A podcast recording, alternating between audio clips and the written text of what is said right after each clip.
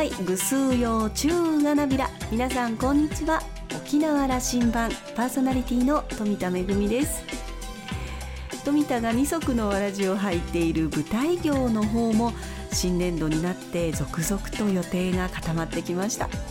まあ、いろんな企画があって中には何年も前からじっくりとこうコツコツ時間をかけて準備を進めてきたというものもあれば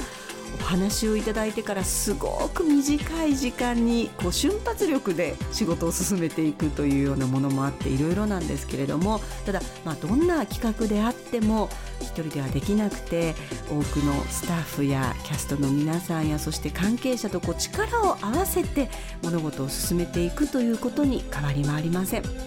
今年も琉球芸能をはじめとする沖縄の文化を通して日本全国の皆さんそして世界の皆さんに沖縄をお届けしていきたいと思います。さあ沖縄羅針盤今日も5時までお届けいたします。どうぞお付き合いください。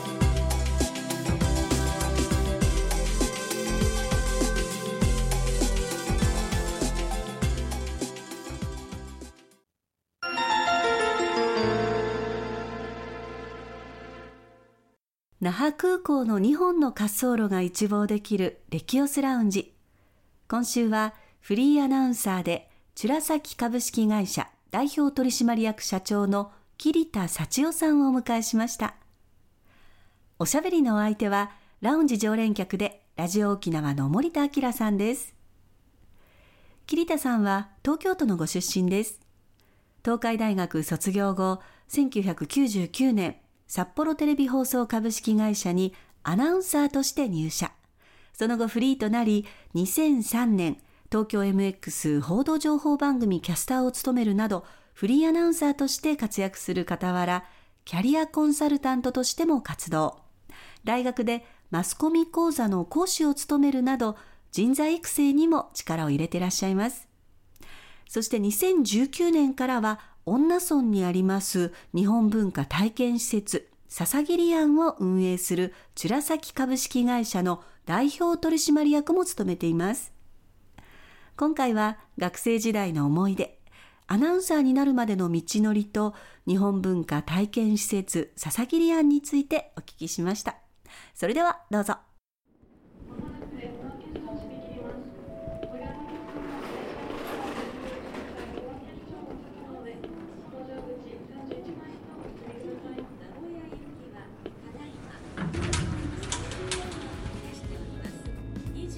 今日はフリーアナウンサーでキャリアコンサルタントそして恩納村にあります日本文化体験施設笹桐庵を運営する茅ヶ崎株式会社の代表取締役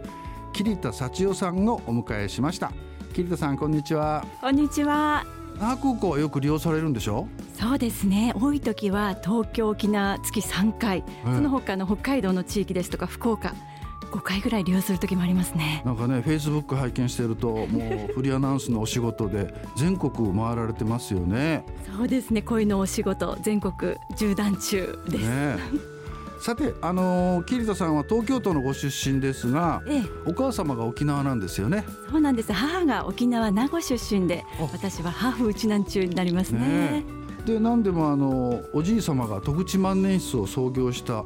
戸口三兄弟のねお一人ということで。そうなんです。戸口彦一彦一おじいだったんですけれども、はい、憧れの清高のっぽの鼻がシュッと長い平和通りに戸口万年筆店が私が小さい頃はありました。じゃあよく子供の頃から沖縄にはもうしょっちゅう遊びに来たというかお手伝いに来たというかそうなんです。夏休みは家族で東京から来まして、うんうん、あのムームーを着て平和通りお店番を手伝ったり走り回ったりしてました。牧師公設市場ねに行ったりしてましたね。僕もね高校入学の時のお祝いがね、はい、パーカーの万年筆であそうですか。戸口万年筆の平和通りに行って、ええ、でなんかあの名前を書いてもらってね。そうなんです。刻印機があるんですよ、ね、そうそうそう。だからもう自分だけの万年筆をねもらったのを覚えてますよ未だに。ありがとうございます。今はおじがやってるので喜ぶと思います、え。ー、ということはやっぱりもう沖縄にはしょっちゅう行ったり来たりして育ったわけですね。そうですね。で母が小さい頃は膝の上に乗せてティンサグの花を歌ってくれたりしていたので、はい、とっても沖縄に対する思いはありながら育ったっていうのがありますね。ああそうですかでなんか学生時代は新体操に打ち込んだということ聞きましたが。そうなんです、ね、リボンに憧れて、ロサンゼルスオリンピックを見てこれやりたいってテレビを見て言ってですね。山崎さん山崎ひろ子さん。ところで習いに行って。はい、はいでなんか中学は団体で全国大会も優勝したとか。いろいろ情報ありがとうございます。すごいですね。団体でなんですけれどもチーム6人でチームリーダーをしつつ後輩と一緒に全国優勝を目指して金メダルをもらった思い出も。あれはでも合わせるの大変でしょう。そうなんです。もう一糸乱れぬっていうこの6人全員もう六つ子のようにっていうのが大変でしたね。練習しました。うんじゃあもう青春時代は新体操とともにという感じ？本当に寝ても覚めても新体操でもうほとんど寮生活でしたので、あそうですはい、朝練昼練夜練あ午後練抜けましたね。日曜日は午前練もありますのでハードでしたね。でそれで高校までじゃずっと新体操？そうです。中学から高校2年の終わりまで現役でした、うん、で高3から受験に切り替えましてそうかそうか、はい、で大学は東海大学に進学されて。はいそうです。何を専攻されたんですか？社会あの文学部広報学科情報社会課程というこうメディアのマスコミの勉強をするところでした。社会学と社会心理学の勉強をしましたね。じゃあその頃からこういうメディアに行きたいとかアナウンサーになりたいっていう思いが持ってらっしゃった？はいそうなんです。高3の時にその新体操をやめる時に引退する時に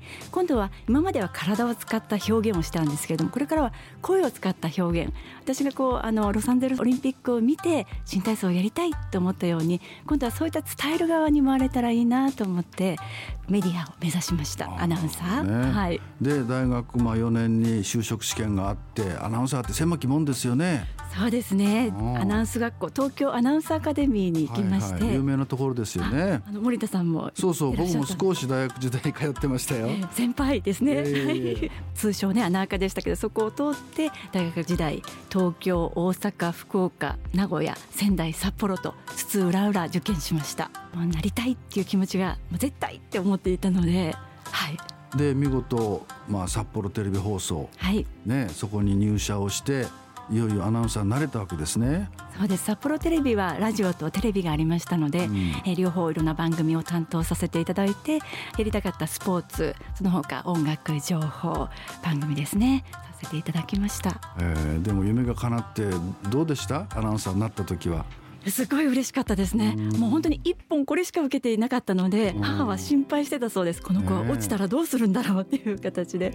で受かってもう北の大地に思いを馳せてただもう友達も親戚もいないでこう吹雪も雪もあるという全く違う環境でしたので厳しかったですね。であの僕ら札幌っていうか北海道っていうと大泉さんを思い出すんですけどやっぱりあの頃からもう大スターそうです。大泉洋さんもチームナックスで、もうチームとしても活躍していましたし、個人としても舞台もいろいろやったりバラエティ番組もうちの STV でも出ていたので、はい、ご一緒してましたね。なんか一緒に番組もやってらっしゃったんですって？そうなんです。今もある「一発行こうよ」というバラエティ番組がありまして、はい、その初代アシスタントでした。へえ。でもねとてもいい経験ですよねそうですね。本当に当初は私、まあ、バラエティできないって思っていたぐらいでしたので、あのスポーツとかもう固めだなというふうに 自分で思い込んでいたので、新しい世界そして笑いをこうライブで教えていただいたような、はい、大変勉強になりました。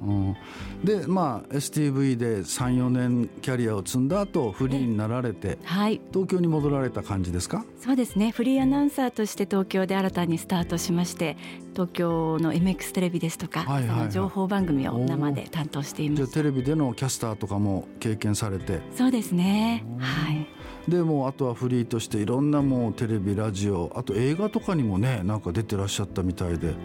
映画の中のこう司会役でしたりアナウンサー役でしたり、うんうん、ドラマの中のよくこうニュースの、ね、現場から伝えるそういったこともさせていただいていて今の東京の事務所がそういったアレンジをしてくれるのでなるほどね、はい、呼ばれたところにはいつでも行きます。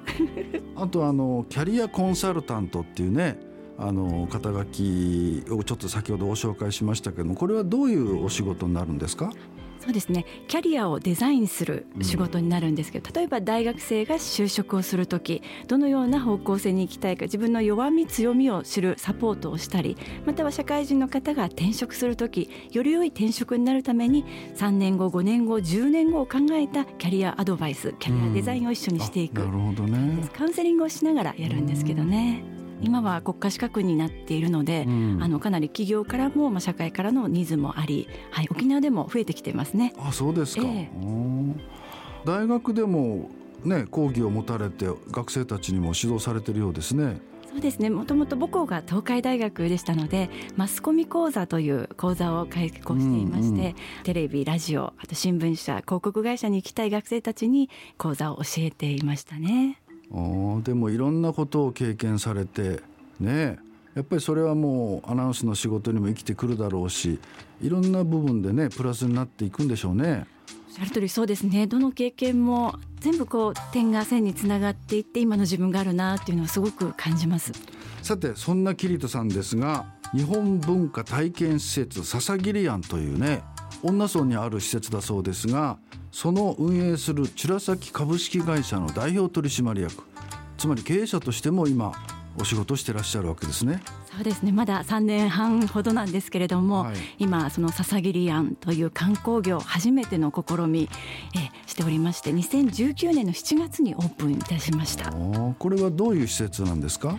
日本文化を体験する施設でして日本文化の中でも茶道華道書道この3つをメインにあの師範の先生に来ていただいて体験していただく主に外国人ですね欧米の方が9割のお客さんです。まあオープンした時はね多分沖縄に初めてそういう施設もできて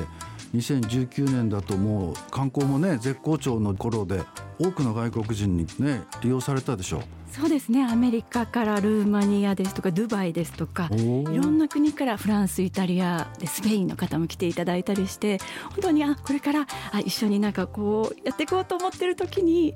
はい。ね、新型コロナがやってきて外国人の観光客がもうゼロになりましたからね。そうなんです。もう休業もしていました、ね、やっぱり3年間はちょっとまあ、そうですね。ほぼほぼもう長いトンネルに真っ暗な本当にまたこれは試練だと思いながら。まあでもね閉めることはなくまた再開されたわけでしょ？そうですね、はい。様子を見ながら感染対策をしながら少しずつ開けたりまた閉めたりをしながらここまでやってきて最近はあのようやく、えー、インバウンドの回復とともに笹切庵も賑わう 施設になってまいりました。でもなぜそういうさ日本文化というものを沖縄でやろうというふうに思われたんですか？あの実は母が茶道師範でしてなるほど。お母様がね、はい、もう40年ほど免状を取ってですね最初は東京でやってたんですけれども沖縄にもふるさとに帰ってきてからは本格的な茶室のある家を作りたいということで、うんうんその家を建てたのが1 5 6年前ですね、はい、はい、でその家があったんですね、はい、で本格的な茶室があってでこれは何もこう活用するのはもったいないよねっていう話をしてじゃああのせっかくだから観光施設としてやってみようっていうふうに母と一緒に始めたんですよね。でまあお花もやり書道もやりそういう文化を外国人の方をまあ中心に体験してもらおうと。当時沖縄にはそういう施設はなかったったですよね。そうなんです。沖縄初のこの参道をまとめて体験できる体感できる施設というところで、うん、沖縄にいながらにして日本を感じることのできる文化施設っていうのを目指していました。どうですか？この春になってずいぶんねあの観光客も戻ってきたと思いますけど最近の利用状況というか。いかがですか？そうですね。毎週末あのお客様にご利用いただいていてやはりあの欧米を中心としたお客様なんですけれども体験の前簡易着物を着るんですね。なるほど。上下に分かれている羽織るだけの簡単な着物なんですが、うんうんうん、それが瓶型のデザインだったりして着物着物ってすごく喜ばれてそこから体験に入っていく形ですので茶室と和室のある空間に入っただけでもわーってこうあの驚かれる方が多くてあとそれに一つ一つの茶道の作法でしたりいろいろなことに文化興味を持ってこう四季のある日本の奥深さというのも素晴らしいっていうふうにおっしゃってくださいます。もう一回きりの体験一期一会を大事にこう和と琉球を掛け合わせた和流のおもてなしというのをスタッフ一同心がけています。ちょっとその琉球のテイストみたいなのも入れつつそうですね。はい。全員師範が沖縄出身のうちなん中ですし、まあ、母もそうですし、はいうん、やはり日本文化茶道華道書道の中にも必ず要素を入れていますね、はい、茶道でしたら例えばこのお菓子を紅芋のおまんじゅうにしたりですとか。なるほど、はい、で華道でしたら南国のトロピカルなお花もいけたりです。そうかそうか。書道は沖縄の方言を書いたりちむぐくるですとか沖縄って書いたり空手って書いたりしてとても空手家の方も喜ばれますね。やはり空手道精神をこう感じたいということでいらっしゃることが多いですああいうその着物を着てあの多分写真も撮ってね皆さんあのインスタとかいろんな SNS に上げて着とそれで広がっていくんじゃないですかね。そうですね。あの実際のいらっしゃった方が口コミで、うん、あの伝えてくださったりまた逆に家族とまた母を連れてくるわとか、うん、彼と来るわですとかそういった形であのまだまだ沖縄県内では認知不足なんですけれども、うん、そういった海外の方が海外でまたこう伝えてくださったりしてとてもありがたいなと思っています。あの日本人でも地元の人でもちょっと興味がある人は行けるわけでしょ？そうなんです。現在あのもちろんあの国内の方そして県内の方には内縄割がありますので割引がはい、通常の価格よりも下げた価格でサイトから予約をしていただけるとじゃああのホームページで「ささぎり庵」というのを検索すれば出てくるかな？はい。ささぎり庵です。はいはいはい女村にあるんですね。はい、女村の中、まあ、女村に希望が丘というところがあるんですけど、はい、はいはい、その希望が丘の丘の奥の方にありましてなるほど。こんなところにこんな小京都みたいな施設がでびっくりされる方もいらっしゃいますので。まあしかし桐田さんもそのフリーアナウンサーのお仕事もしながら、はい、笹桐庵の運営も見てらっしゃってもうお忙しいですね。そうなんです。もう私が三人欲しいっていうのがもう かねてからの希望で、東京と那覇と恩納村に置いておきたいなと思います。まあでも沖縄観光の一つのね、やっぱり目玉としてこれからもぜひ頑張って。ね、続けていってほしいしあとあの東京ではあれでしょ？東京県人会とかそういう皆さんともね交流もあって桐田さんそうですね。お仕事もしてらっしゃるんでしょ？東京沖縄県人会では今の現在のところは理事をあの名ばかり理事になってるんですけれども、ですとか沖縄ファンクラブでもちょっと役員をさせていただいたりして、東京から沖縄情報を発信する。また東京のイベントがあったらちょっと行ってそこをちょっと SNS に上げたりですとか、できる範囲で沖縄愛を届けています。まあでもありがたいですね。そうやって沖縄のことを思ってくださる方がいっぱいいて応援してくださってね。それをまた桐田さんはもう発信力がある方だから。いえいえ、ね、まだまだです。やっぱりラジオ沖縄さんには お呼びませんのでまたあのいつでも喋りますので呼んでください。はいどうもどうも今日はありがとうございました、はい、ありがとうございました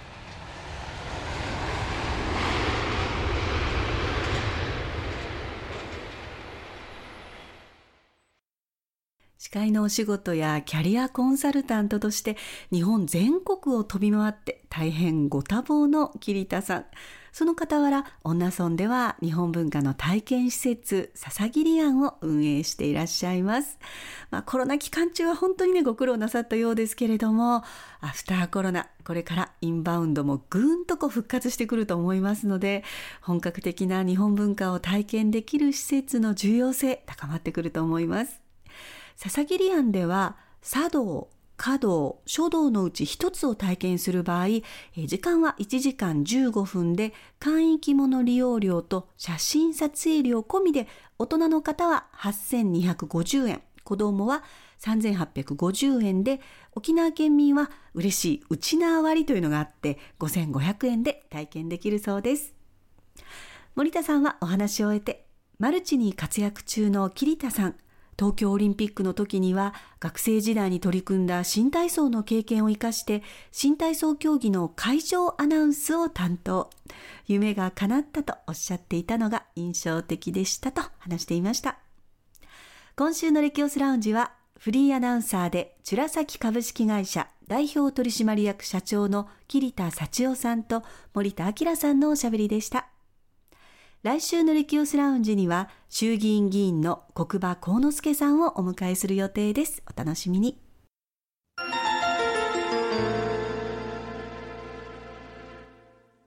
めぐみのあしゃぎだよりのコーナーです。皆さんゴールデンウィークのご予定はもう立てていらっしゃいますでしょうか？今日は国際旅行者からツアーのご案内です。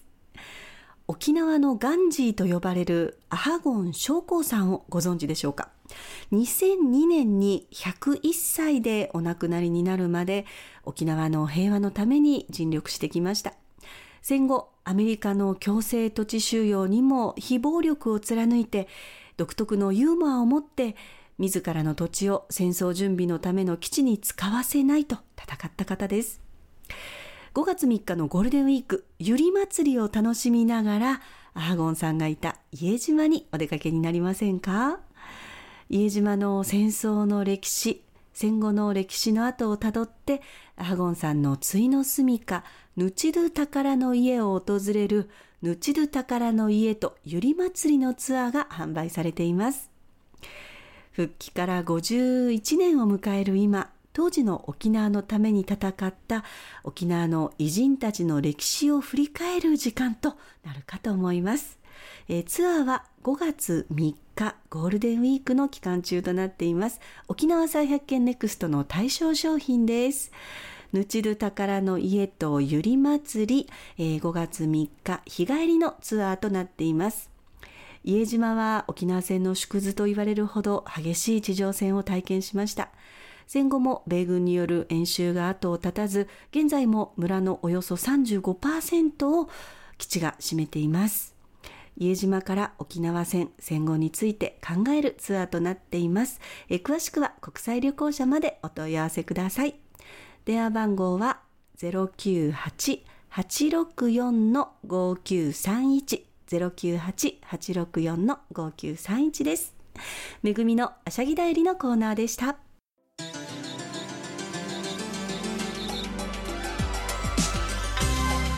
沖縄羅針盤の過去の放送音源はポッドキャストでも配信中です。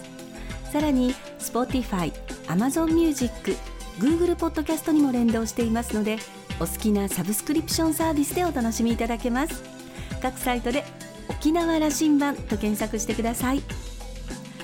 沖縄羅針盤今週も最後までお付き合いいただきまして一平二平で見るそろそろお別れのお時間です。